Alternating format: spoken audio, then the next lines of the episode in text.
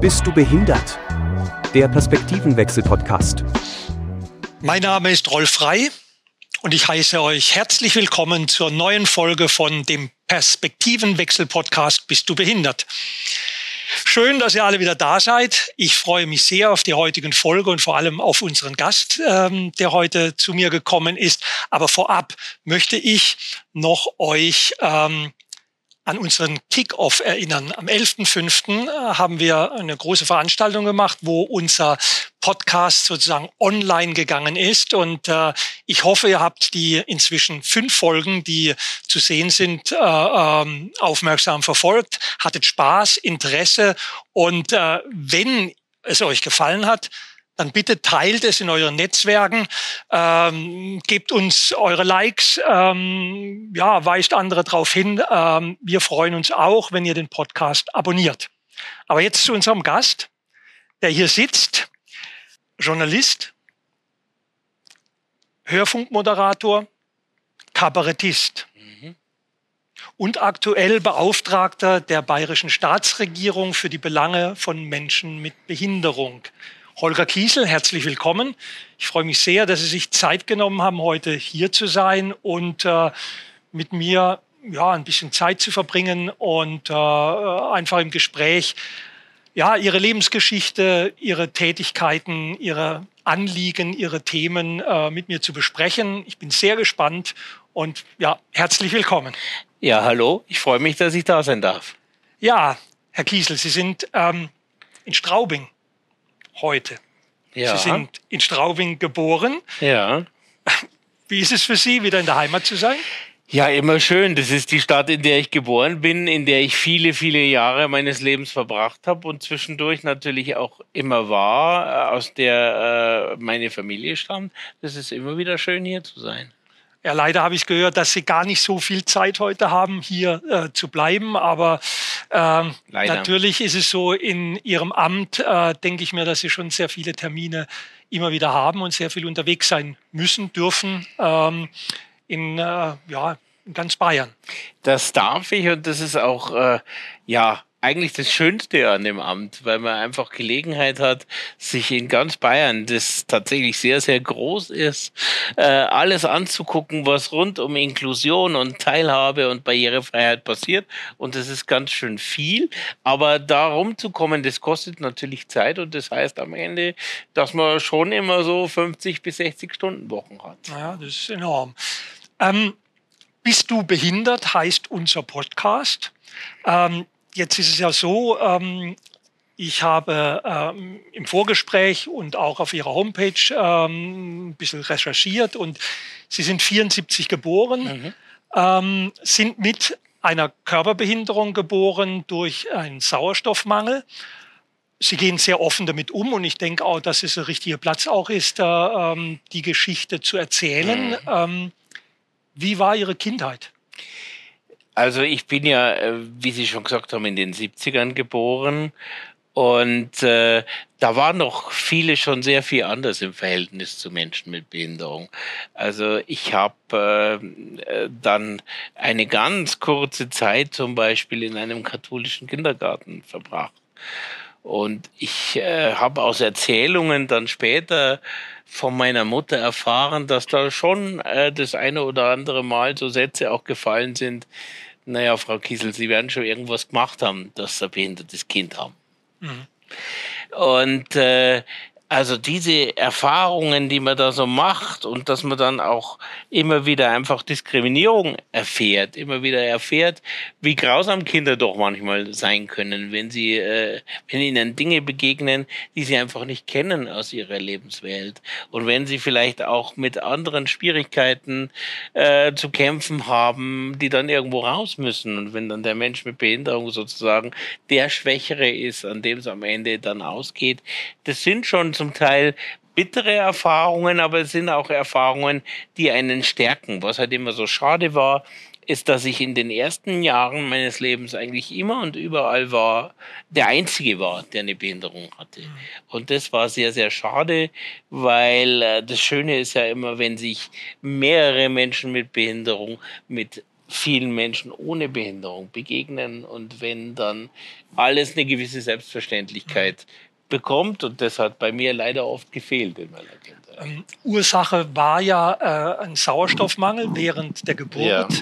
Was waren denn Ihre ersten Erinnerungen sozusagen als Kind äh, an das Thema, dass Sie eine Einschränkung oder dass Sie, dass Sie anders äh, ähm, andere Dinge brauchen, benötigen, andere Unterstützung benötigen? Wann, wann, waren da die ersten Erinnerungen? Also die ersten Erinnerungen an das Thema verknüpfen sie eigentlich gar nicht so sehr mit, mit konkreten Bildern, sondern eigentlich mehr mit vagen Gefühlen. Also ich glaube mich zum Beispiel daran zu erinnern, dass meine Eltern beide unter der Tatsache, äh, dass ich äh, behindert war und dass das alles so tragisch gelaufen ist, mit meiner Geburt doch sehr gelitten haben. Mhm. Also, und sie haben auch wirklich alles versucht, äh, äh, damit irgendwie klarzukommen und daraus irgendwas zu machen. Also, äh, ich habe äh, noch im Kopf, dass es immer ein ziemlicher Therapiemarathon war, dass wir viel unterwegs waren, von einer Einrichtung zur anderen, ins Kinderzentrum nach München und zu Therapieeinrichtungen. Also da ist ganz, ganz viel versucht worden, für sich selber, aber auch für mich, mit dieser Situation irgendwie zurechtzukommen. Und das war, glaube ich, äh, für meine Eltern, für beide schon ein sehr, sehr langer Weg, da auch irgendwie eine Haltung dazu zu finden. Geschwister haben Sie zwei? Ja. Die älter, jünger sind? Die beide deutlich älter sind als ich. Ah ja, Sie waren sozusagen der Benjamin in der genau, Familie. Genau. Ähm, Kindergarten haben Sie gerade erwähnt. Ja. Ich habe gelesen, Pater Robert Meyer Zentrum ja. äh, war so die erste Station nach der ja. ähm, Einschulung. Ja, also soweit ich das später erzählt bekommen habe, ist meiner Mutter damals sogar angeboten worden, mich auf einer Regelschule einzuschulen. Aber meine Mutter hat es abgelehnt aus diesen tragischen Erfahrungen im Kindergarten heraus. Da war wohl ihre, ihre Reflex zu sagen, nein, das möchte ich ihm erstmal nicht mehr antun. Da ist es wahrscheinlich besser, wenn er unter anderen Kindern äh, und äh, anderen Schülerinnen und Schülern mit Behinderungen zur Schule Wenn er sozusagen in einem geschützten Rahmen genau. oder geschützteren Rahmen ist. Genau. Wie kam es dann, äh, dass Sie äh, gewechselt sind aufs Gymnasium nach Straubing? Das war ein sehr, sehr langer Prozess.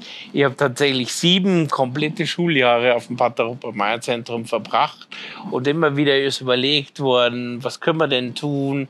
Wie können wir ihn denn noch besser fördern und noch mehr äh, seine Leistungsfähigkeit aus ihm rausholen? Und irgendwann hatte ich dann einen Lehrer, ähm, der eine Regelschullehrerausbildung hatte und am Pater Robert Meyer Zentrum als Lehrer gearbeitet hat und der dann gesagt hat, also ich persönlich habe jetzt keine Idee mehr, was ich mit dir noch machen könnte, um dich zu fördern. Äh, äh, außer dir gelegentlich mal mein Buch äh, in die Hand zu drücken und du übernimmst dann für kurze Zeit mal den Unterricht. Aber das ist ja auch keine Lösung. Und deswegen müssen wir jetzt äh, gemeinsam nach einem passenden äh, Gymnasium für dich suchen. Passend heißt ja vor allem erstmal, dass man Barrieren überprüft, äh, dass man eine Schule findet, äh, die das ermöglicht, also in vielerlei Hinsicht. Weil ich nehme an, in der Zeit waren Sie wahrscheinlich an der Schule der einzige Mensch, der Absolut. in einem Rollstuhl saß. Absolut, ja. Und die Suche begann dann. Äh, Straubing hat ja für seine Größe doch relativ viele weiterführende Bildungseinrichtungen. Und dann war eben die Frage, welche davon ist barrierefrei, welche davon ist geeignet, um mich als Schüler aufzunehmen. Äh, und es lief dann relativ schnell aufs äh, Thürmeier Gymnasium hinaus. Äh, weil die tatsächlich einen Aufzug hatten, weil die tatsächlich vor mir schon einmal einen äh, Schüler mit Konterganschädigung gehabt hatten. Also die hatten schon einen Ansatz von Erfahrung mit dem Thema, ähm, was aber für mich dann bedeutete, da das Thürmeier Gymnasium, das humanistische Gymnasium damals noch war, inzwischen gibt es alle möglichen Zweige, aber damals war es ein rein humanistisches Gymnasium. Und das hieß für mich, die beginnen mit Latein. Mhm. Und ich musste wieder zurück von der vollendeten Klasse 7 wieder in Klasse 5 im Gymnasium zurück. Was einen Altersunterschied von zwei, drei Jahren bedeutet, was mitten in der Pubertät eine Welt mhm. ist.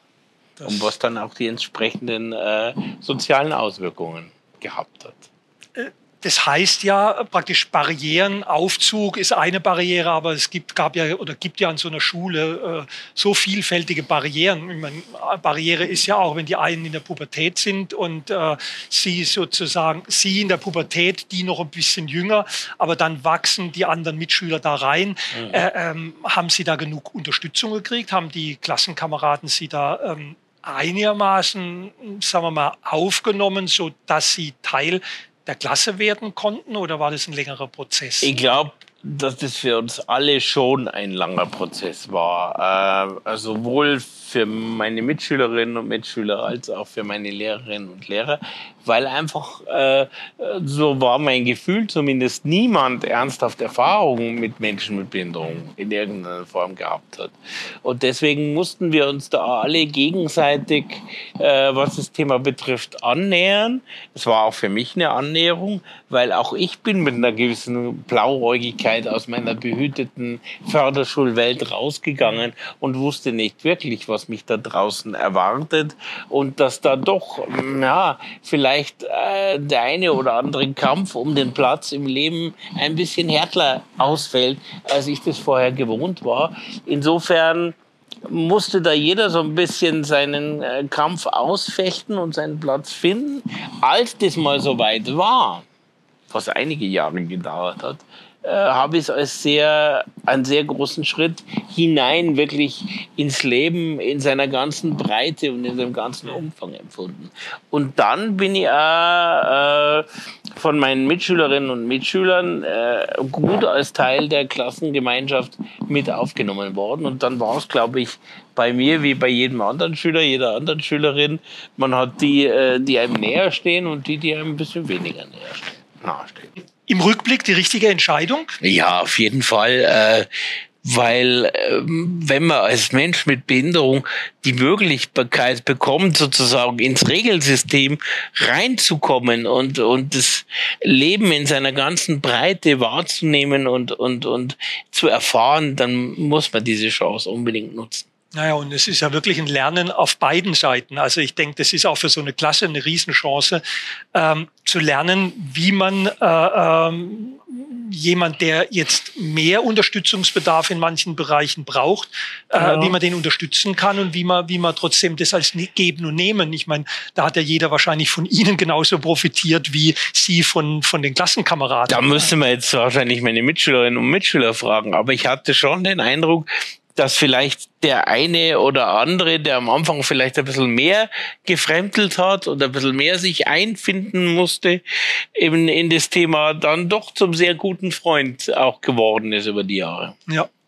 Also ich habe wirklich die Erfahrung gemacht, äh, gerade bei meiner Tätigkeit äh, bei der Lebenshilfe in der Werkstatt äh, ähm, für Menschen mit Behinderung, jeder von draußen, auch Klassen und, und egal wer reinkam und es wirklich sagen wir, in der Interaktion erlebt hat, hat davon immer profitiert und es auch mhm. rückgemeldet.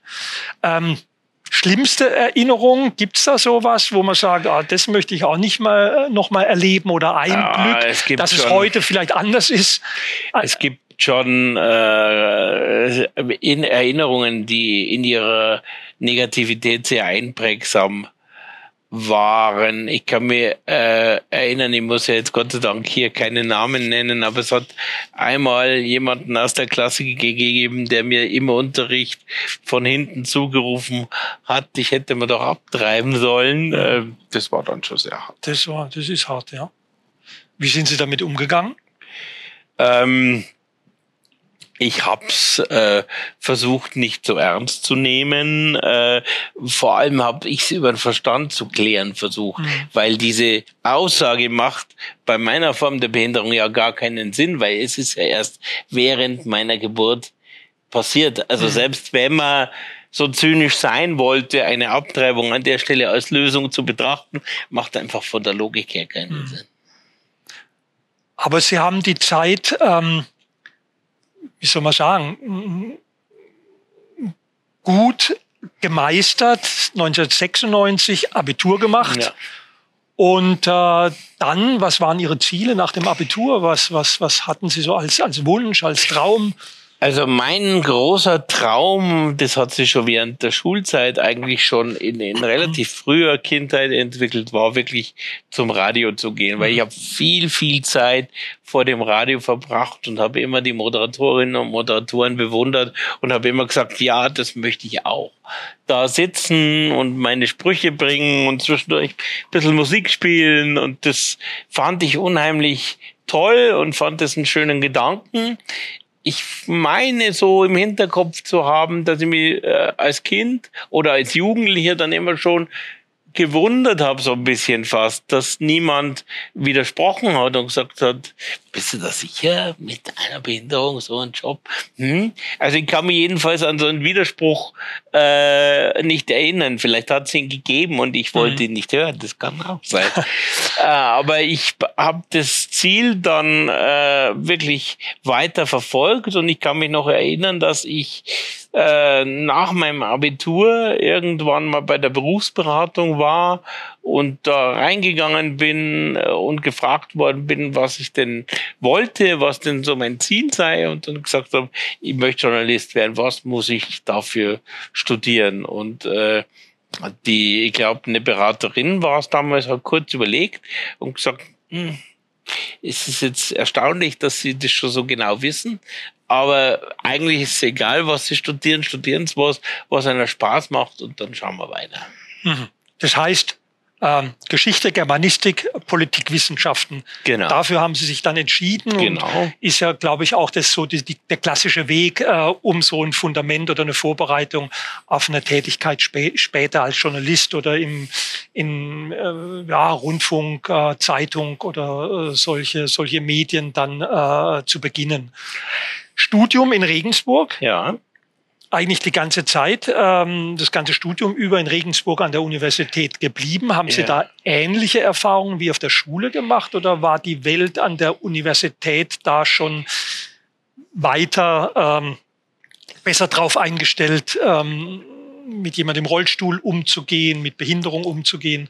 Also äh, zunächst einmal muss ich sagen, dass äh, so sehr ich Regensburg heute liebe, also Regensburg äh, empfinde ich als Traumstadt. Damals äh, war es nicht aus meiner Sicht erstmal die Ideallösung, weil ich wollte eigentlich etwas weiter von zu Hause weg. Mhm. Ich wollte gerne in München studieren, aber ähm, das war meiner Mutter gegenüber hm, sehr schwer zu vermitteln, weil sie da mit dem Loslassen wirklich auch Probleme gehabt hat und äh, der Kompromiss war dann äh, zu sagen, ich gehe nach Regensburg, da gibt es ein Studentenwohnheim, da gibt es sowas wie einen angeschlossenen äh, Pflegedienst, Betreuungsdienst, den kannst du in Anspruch nehmen, wenn du möchtest, musst du aber nicht. Mhm. Und somit waren die Sorgen meiner Mutter äh, sozusagen besänftigt und ich habe mich dann auf, äh, auf diesen Kompromiss eingelassen und habe sehr schnell gemerkt, dass das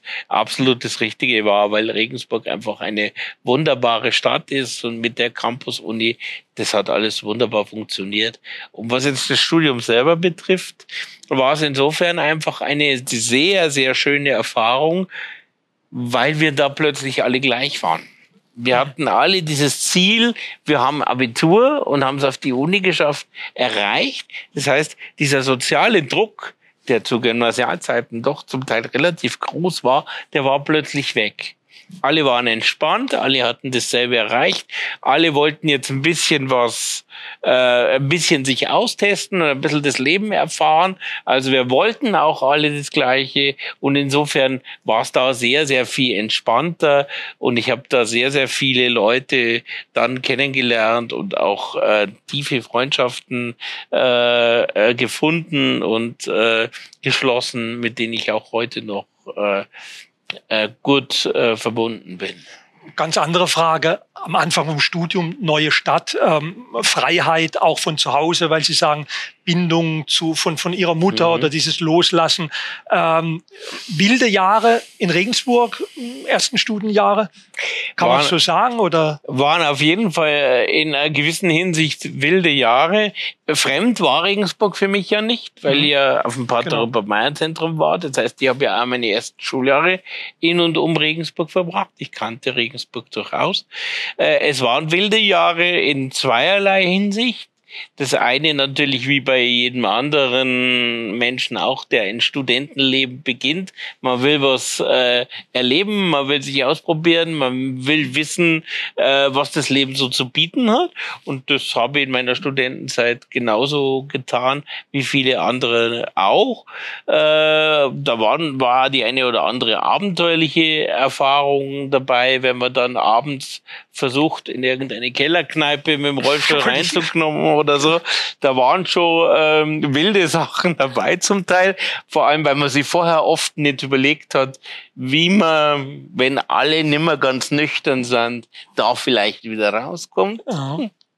Äh, genau, das wollte ich fragen. Ich weiß, dass in den letzten Jahren so ähm, von der Barrierefreiheit äh, in Regensburg, äh, historische Altstadt, äh, viel passiert ist. Aber da, wo Sie studiert haben in Regensburg, kann ich mir vorstellen, genau, man hat vor, in eine Disco zu gehen und merkt dann plötzlich vor der Tür, oh, das ist, sind ja, ja fünf Stufen und da komme ich gar nicht runter. Ja, aber am Anfang ist das immer noch kein Problem, weil man hat ja immer irgendwie Kumpels dabei, die tragen einen dann schon überall hin und runter und so.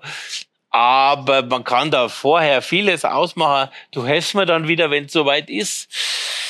Ob derjenige dazu dann noch in der Lage ist, ja. dann eine völlig andere Frage. Und da muss man halt auch in sich selber und in seine Improvisationsfähigkeit und in seine Fähigkeit, immer irgendeine Lösung zu finden, mit der Situation klarzukommen, muss man sehr, sehr viel Vertrauen haben.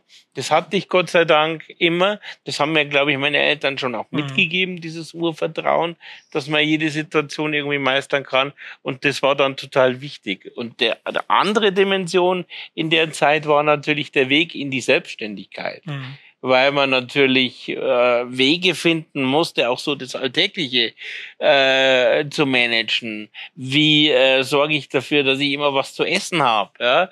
Wie führe ich einen Haushalt? Wie komme ich dahin, dass meine Wohnung immer halbwegs sauber ist und mhm. so weiter und so weiter. Also diese ganz grundlegenden Dinge und natürlich hinter allem immer die Frage, stimmt das wirklich, was ich glaube? Nämlich, dass ich tatsächlich in der Lage bin, weitestgehend ohne Hilfe trotz meiner Behinderung klarzukommen. Ist es so und äh, wie kann ich das managen?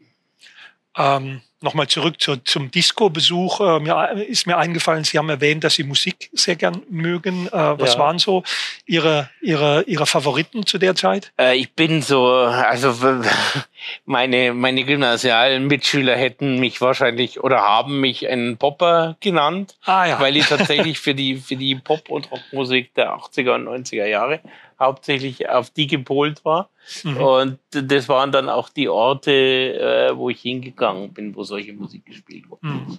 Äh, Beispiel, was war also eine, eine, eine Band oder ein, ein, ein Interpret, Interpretin, was so ganz ah, Da hat es ganz unterschiedliche Phasen gegeben. Es hat mal eine Zeit gegeben, da habe ich sehr, sehr viel äh, Genesis gehört und viel Collins auch gehört. Später gab es dann äh, eine Phase mit viel Green Day zum Beispiel dazwischen, mhm. äh, wo ich dann gemerkt habe, dass, äh, dass Musik auch viel dazu beitragen kann, mit seinen Emotionen irgendwie umzugehen egal ob mit den positiven oder negativen. Und dann äh, gab es immer mal wieder auch äh, Solo-Künstler, die mich sehr geprägt haben. Billy Joel zum Beispiel.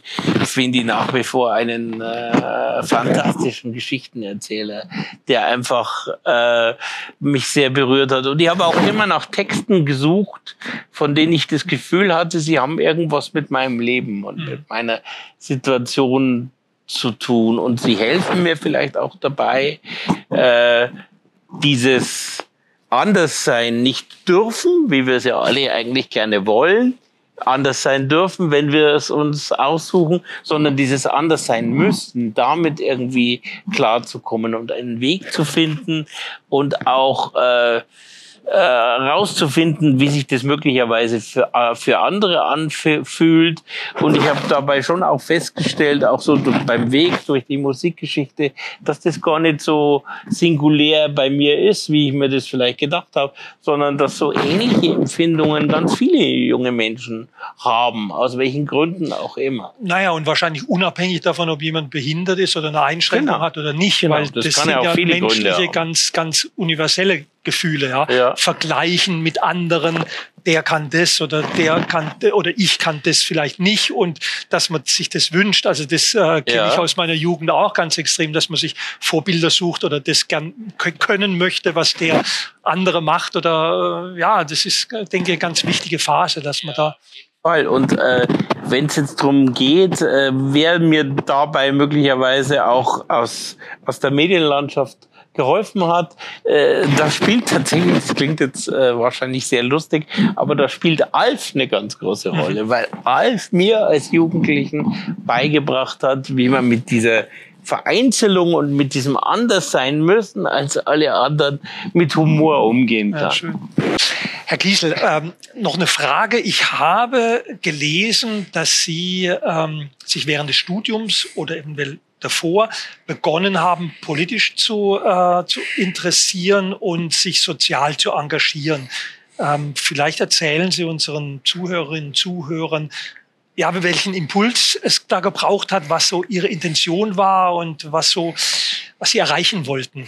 Mhm. Also äh, die ersten äh, Gehversuche im Bereich Arbeit für Menschen mit Behinderung habe ich schon in meiner Schulzeit gemacht, mit gemeinsam Leben, gemeinsam Lernen in, in Straubing hier tatsächlich, äh, wo ich mich dann äh, im Vorstand mit engagiert habe. Dann bin ich während meines Studiums, kann ich ja sagen, ist kein Geheimnis, auch in die SPD eingetreten, habe also begonnen, mich politisch auch zu engagieren. Äh, und das war äh, auch mit ein Grund für die Wahl meiner Studienfächer. Ich habe ganz bewusst Politik und Geschichte auch gewählt, weil ich äh, mich für einen sehr politischen Menschen halten und halte und auch immer der Überzeugung war, dass wenn man Dinge verändern möchte, dass es dann nicht reicht, mit dem Finger auf andere zu zeigen und zu sagen, macht's mal bitte, sondern da muss man, glaube ich, auch selber was dazu beitragen und selber seinen Teil mit einbringen, damit sich Dinge auch wirklich ändern. Und was mich in dem Zusammenhang, glaube ich, schon sehr motiviert hat, war, dass ich meine Eltern immer als sehr unpolitisch mhm. empfunden mhm. habe. Und das hat mich immer noch mehr angestachelt zu sagen, das geht so eigentlich nicht. Das ist die Aufgabe und die Pflicht eines Menschen, äh, politisch zu sein und das wahrzunehmen, was um einen rum passiert und dann entsprechend seinen Teil auch dazu beizutragen. Ja, sehr schön. Ähm, 1900, nein, 2001 Abschluss mit dem Magister. Genau. In Regensburg. Wie ging es dann weiter? Was war da die Planung? Wie, äh, dann äh, begann natürlich die Frage, wie kannst du das, was du dir jetzt äh, theoretisch angeeignet hast, mittels deiner Studienfächer, jetzt in deinen tatsächlichen Traum umsetzen, Journalist zu sein, zum Radio zu gehen. Und äh, ich habe dann ähm, äh, natürlich verschiedene äh, Kanäle angezapft, habe auch erste äh, Gehversuche damals gemacht beim Lokalradio hier in Straubing, bei Radio AWN tatsächlich. Und habe dann äh, über die Ausbildungsredaktion des Bayerischen Rundfunks mich erkundigt, ob man sich da vorstellen könnte, äh, mich als Hospitanten aufzunehmen. Damit habe ich schon während des Studiums begonnen, äh, weil ich mir schon gedacht habe, dass das nicht auf den ersten oder zweiten Anlauf äh, möglicherweise klappen kann, sondern dass es vielleicht äh, mehr Ansätze braucht tatsächlich. Äh, und dann habe ich da die Hospitanz gemacht, noch relativ unbedarft, was da tatsächlich am Ende draus wird. Ich war in äh, drei Abteilungen damals. Zwei davon gibt's nicht mehr. Das eine war der Zeitfunk, daraus sind die Radiowelten bei Bayern 2 später geworden. Das andere war die Musikabteilung von Bayern 3, äh, was die Leidenschaft zur Musik wieder bedient hat. Und das dritte war äh, die Unterhaltung Wort, hieß das damals. Das war so eine Art kleinere Hörspielabteilung, wo dann so äh, kleinere Geschichten mit Sprechern und, und Text umgesetzt worden sind. Und ähm, für zwei dieser Abteilungen durfte ich dann auch als freier Mitarbeiter weiterarbeiten, was mir großen, großen Spaß gemacht hat. Und irgendwann, der Gedanke kam gar nicht von mir, kam dann jemand auf mich zu und sagte, sagen wir mal, wollen Sie es nicht einmal probieren, sich bei uns ums Volontariat bewerben? Ich glaube, Sie hätten eine Chance. Ich hatte darüber vorher noch gar nicht nachgedacht äh, und habe dann nur so gedacht, na ja, wenn es da jemand gibt, der äh, dir das zutraut und äh, der da an dich glaubt, dann solltest du es vielleicht probieren. Mhm. Aber das heißt ja, es war ein logischer Anschluss ans Studium, äh, sich zu bewerben beim Bayerischen Rundfunk. Sie sind dann wahrscheinlich auch nach München gegangen oder haben Sie das auch noch in Regensburg? Die Diskussion um Regensburg, die gab's mal. Äh, das hat sich aber dann an der mangelnden Barrierefreiheit damals mhm. im Studio Regensburg äh, zerschlagen. Ich weiß gar nicht, wie es heute wäre, ob es heute möglich wäre, aber damals ging's nicht. Aber es ist dann auch ein Traum in, äh, in Erfüllung gegangen. Vorhin haben Sie gesagt, also äh, Regensburg Universität war nicht die erste Option, eher der Wunsch nach München. Aber jetzt waren Sie dann sozusagen in München angekommen. Ja. Jetzt. Was waren denn Ihre Erfahrungen beim Bayerischen Rundfunk so zum Anfang, auch im Hinblick äh, auf Ihre Behinderung? Und äh, ich meine, Sie waren wahrscheinlich der erste freie Mitarbeiter dort oder Volontär ähm, oder Praktikant, äh, der im Rollstuhl saß ähm, da in der Arbeitswelt in so einem großen Haus in München. Wie? Der erste Volontär war ich auf alle Fälle. Also es hatte vorher wohl mal eine Kollegin gegeben, die sich während des Volontariats eine Behinderung tatsächlich erworben hat. Ich glaube, äh, infolge eines Schlaganfalls. Aber ich war der Erste, der sich mit seiner Behinderung bereits beworben hat und dann tatsächlich auch ein Volontariat äh, äh, da durchgezogen hat. Und das muss man auch der Ehrlichkeit halber sagen, bis auf einige Kolleginnen mit Hörbehinderung bin ich auch nach wie vor der Einzige. Mhm.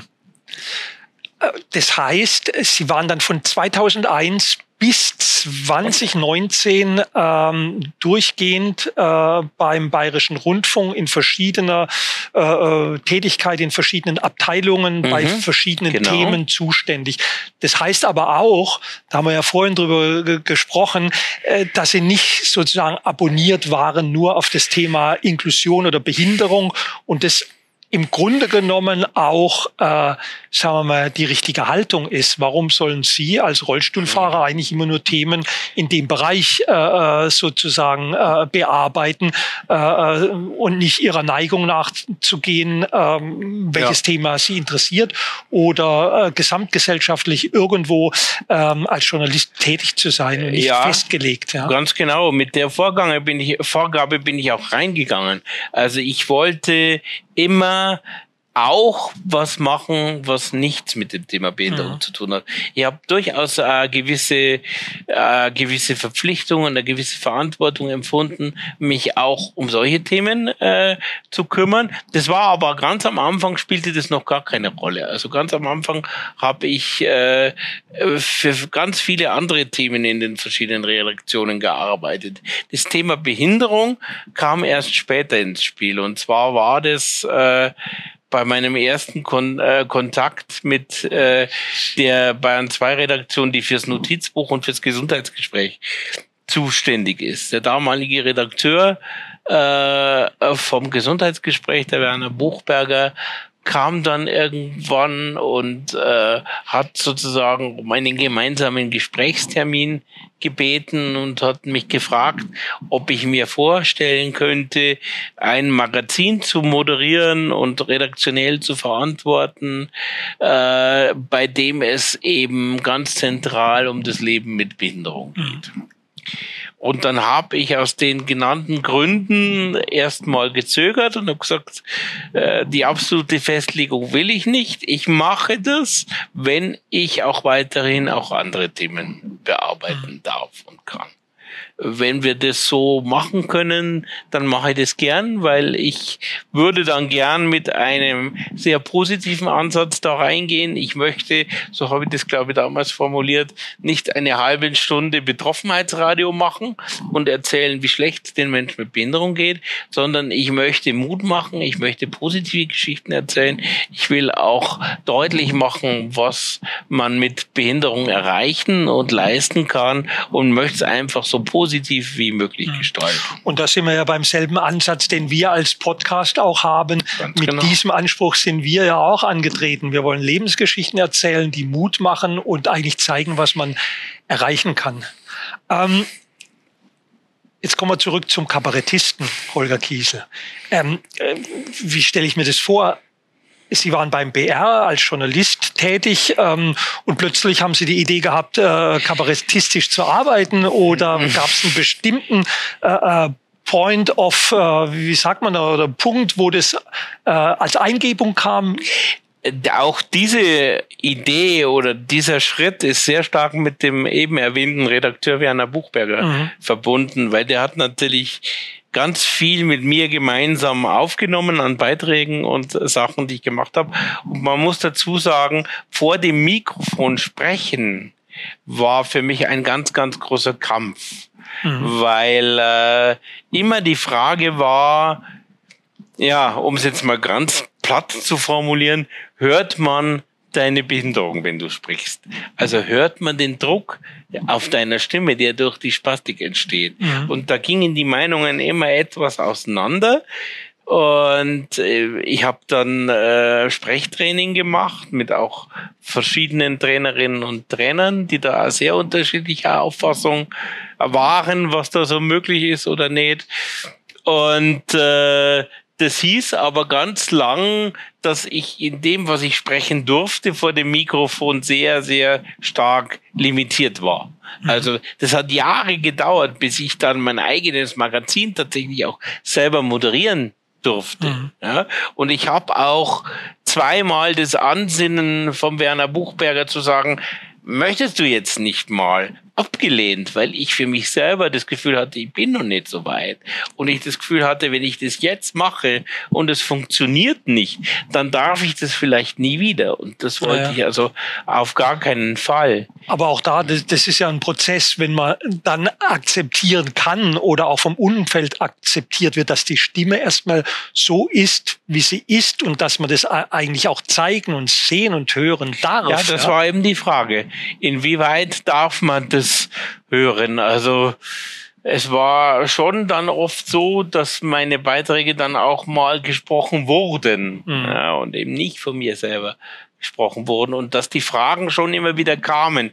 Können wir das jetzt so senden oder muss das jemand anders mhm. sprechen? Was natürlich auch ein Stück weit am Selbstbewusstsein kratzen ja, kann. Das ist ja, schon zumindest etwas, wo man ins Überlegen kommt, weil ja. die Stimme ist ja das zentrale Instrument ja. eines Radiojournalisten und wenn ich das nicht anwenden darf, dann stellt sich so ein bisschen, äh, ja, dann stellt sich so ein bisschen mein, mein Berufswunsch in mhm. Frage, natürlich. Das heißt praktisch aus dieser Situation raus entstand dann Robert Rollinger, eine, praktisch eine Figur, äh, alter Ego, ähm, die äh, praktisch diese Situation auch kabarettistisch und mit Humor verarbeitet hat?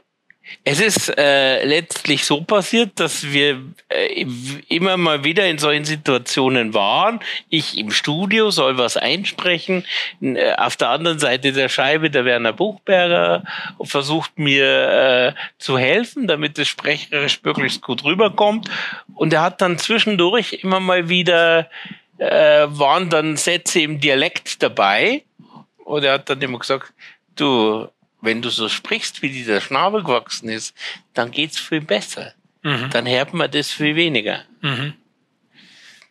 Also das heißt sozusagen, die Identität liegt in Dialekt oder in dem, was man gelernt hat zu sprechen und nicht in der, sagen wir mal, ähm, gelernten Sprach Hochsprache. Dann. Genau. Und dann hat er irgendwann gesagt, du bräuchtest eigentlich so eine Figur, die so spricht, wie du heute sprichst und dann äh, hättest du da ganz andere Möglichkeiten. Mhm. Und ich habe dann irgendwann in meinem Leichtsinn gesagt, weil ich auch äh, immer den Traum im Hinterkopf hatte, dass ich was Kabarettistisches gerne machen äh, wollte, dann erfinde ich dir halt so eine Figur. Mhm.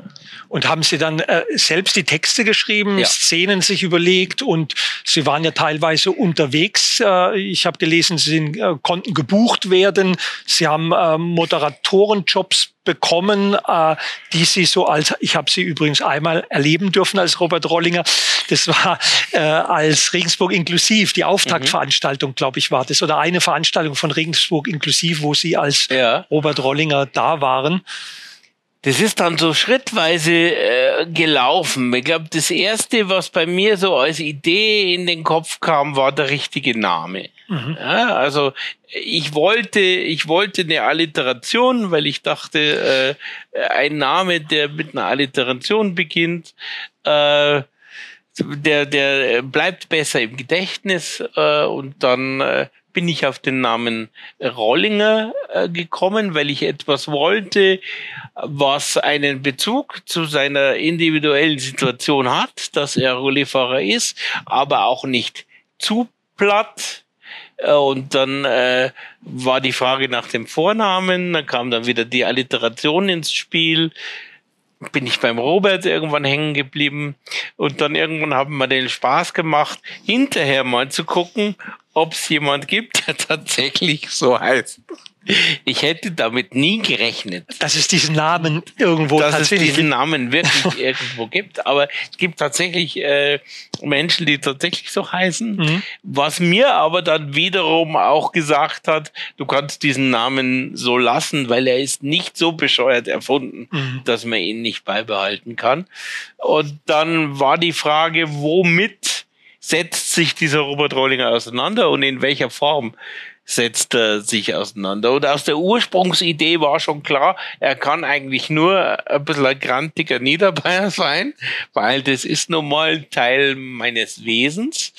Und er ist einer, der sich einfach auseinandersetzt und da manchmal aufregt über die etwas skurrilen Alters Alltagssituationen, die da so zwischen Menschen mit und ohne Behinderung mhm. manchmal entstehen, wenn eben ein Rollstuhlfahrer auf Leute trifft, die wenig Erfahrung mit dem Thema Behinderung haben und was für skurrile äh, Situationen da entstehen können. Und das hat war schon ganz erheblich aus meinem persönlichen Alltag gespeist und aus persönlichen Erfahrungen im tagtäglichen äh, Unterwegssein gespeist. Und es hatte den großen Vorteil und großen Charme, dass, weil das eine Kunstfigur war, ich eben als Robert Rollinger äh, Sachen sagen durfte und sagen konnte, die ich als Holger Kiesel in so einer konkreten Situation gerne gesagt hätte, aber nie gesagt habe, mhm. weil es mir der Anstand mhm. verboten hat.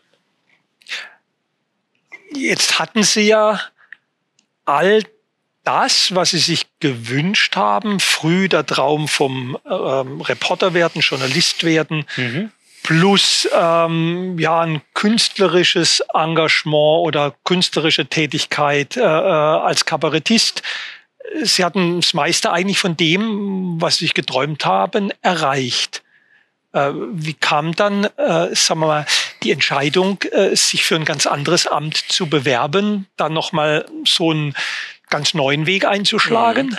Das hat äh, sehr viel miteinander zu tun, glaube ich, weil dann kommt irgendwann der Punkt, wo man über die 40 drüber geht und wo so diese Mitte des Lebens vor einem steht und man so diesen klassischen Gedankengang hat, ja, und ähm, wie geht's jetzt weiter? Mhm. Willst du jetzt so, wie du das gemacht hast, die letzten Jahre, willst du das noch 20 Jahre so weitermachen oder 25? Oder nimmst du noch mal eine andere Wendung? Versuchst du noch mal was Neues? Suchst du noch mal eine Herausforderung? Und ich hatte, da bin ich auch ehrlich, nicht das Gefühl, dass ich äh, beim BR die Chance bekomme, möglicherweise irgendwann eine Führungskraft in irgendeiner Form zu sein.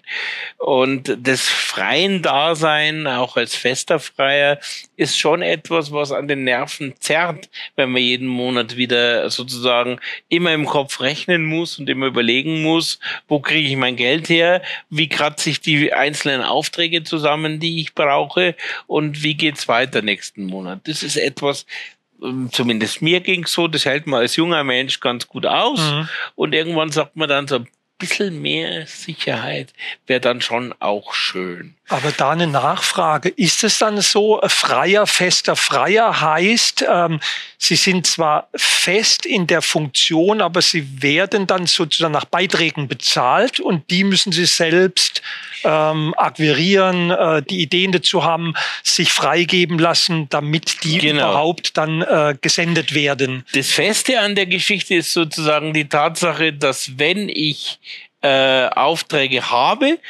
dass äh, der BR dann für jedes einzelne Honorar Sozialleistungen für mich abführt. Das ist sozusagen das Feste an der Geschichte. Die Aufträge für diese einzelnen Honorare muss ich mir aber immer wieder neu suchen. Mhm.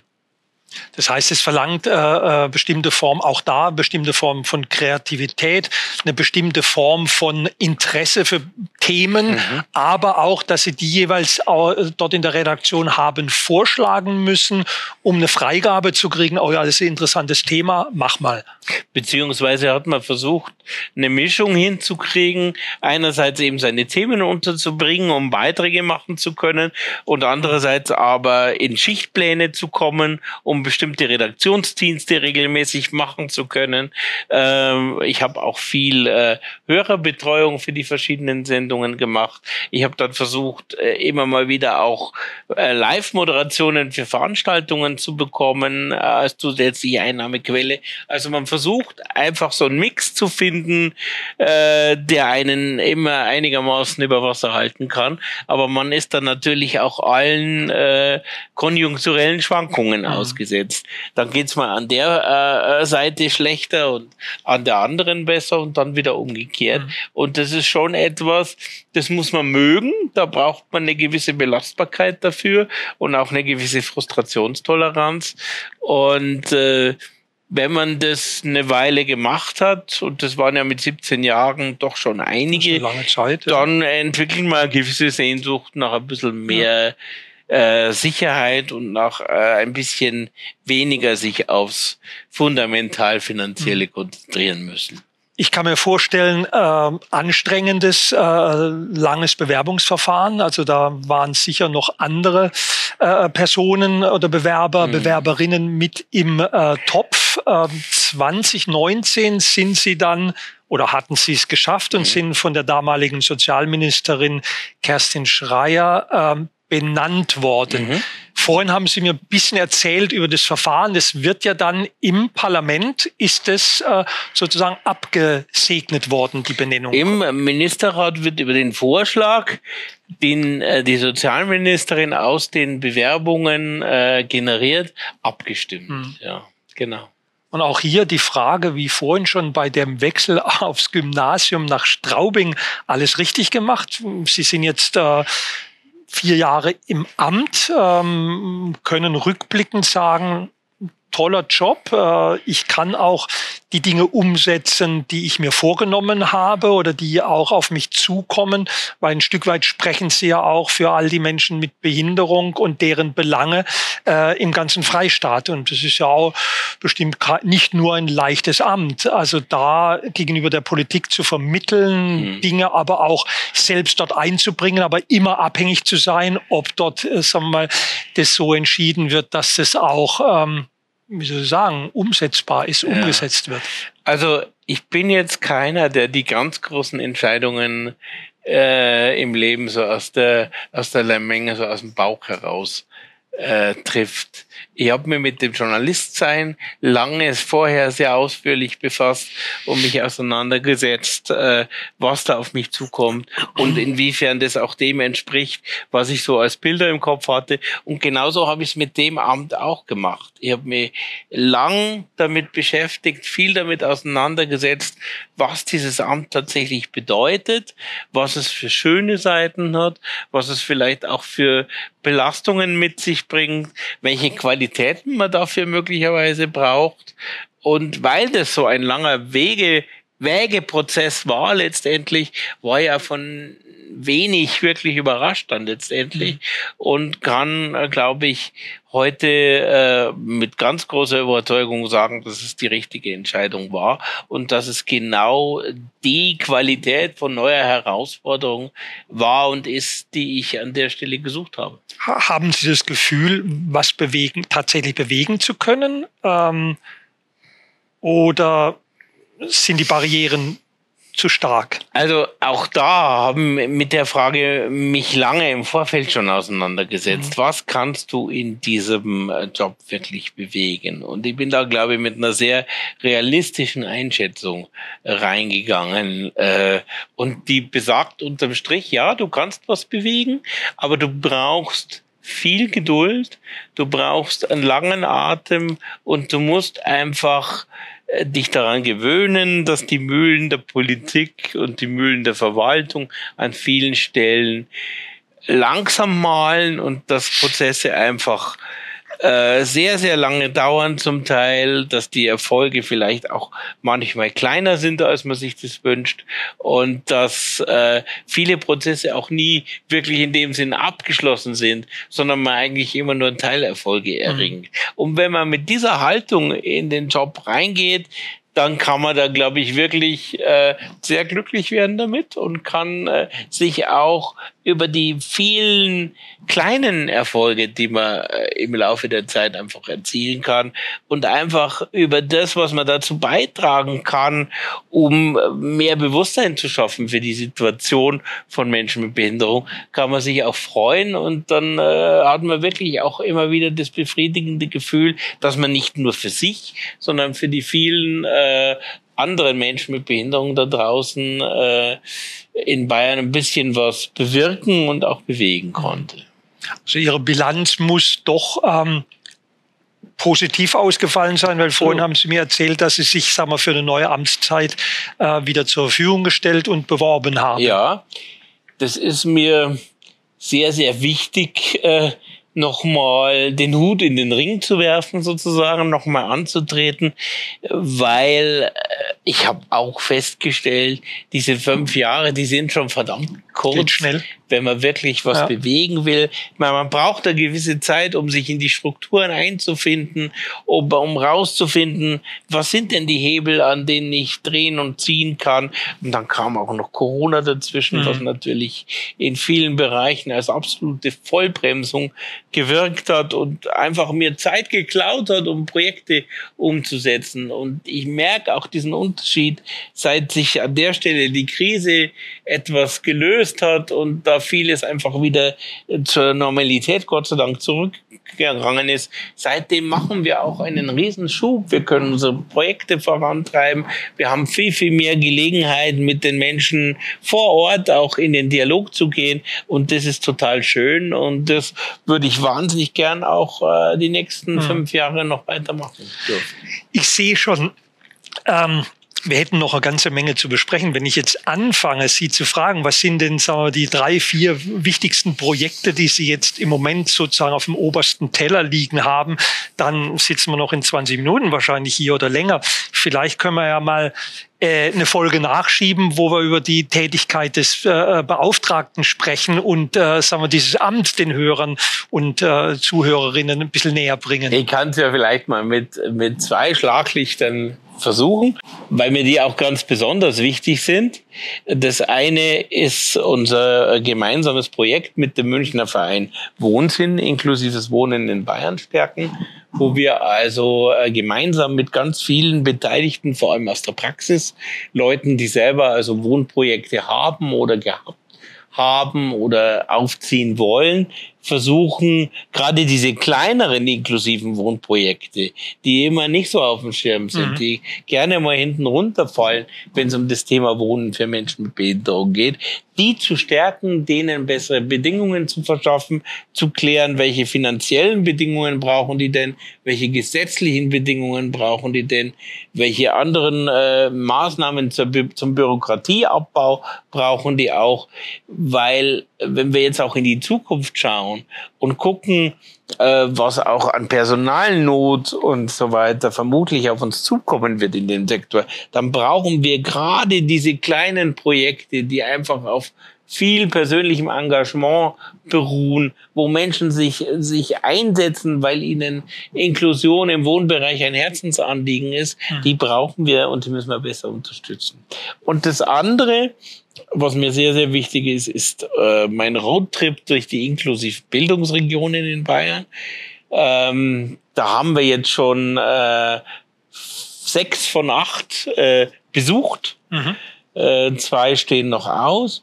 Und da ist es mir einfach wichtig zu zeigen, was an innovativen, äh, inklusiven Bildungsmöglichkeiten äh, da ist, was in den einzelnen Regionen, die sich ja ganz speziell auf dem Weg gemacht haben, um Inklusion im Schulbereich voranzubringen, was da alles möglich ist, was da alles geleistet wird die guten Beispiele auch gern weiter in die Fläche zu tragen, damit auch das äh, Schulsystem insgesamt in Bayern noch inklusiver wird und dann aber auch die Regionen untereinander stärker zu vernetzen, einfach dafür zu sorgen, dass die von ihren einzelnen Projekten gegenseitig erfahren, sich mhm. austauschen können, was macht ihr, was machen wir und was ist vielleicht auch anderswohin übertragbar, weil ich glaube, Schule ist schon auch so ein ganz zentraler Punkt einfach, wo viele Lebensentscheidungen fallen und äh, je früher Inklusion einfach beginnt, desto niederschwelliger ist sie und desto leichter ist sie möglich, weil äh, ich mache immer wieder die Erfahrung, was Kinder und Jugendliche schon ihre, in ihre Lebenswelt aufnehmen, gehört einfach zur Normalität. Genau.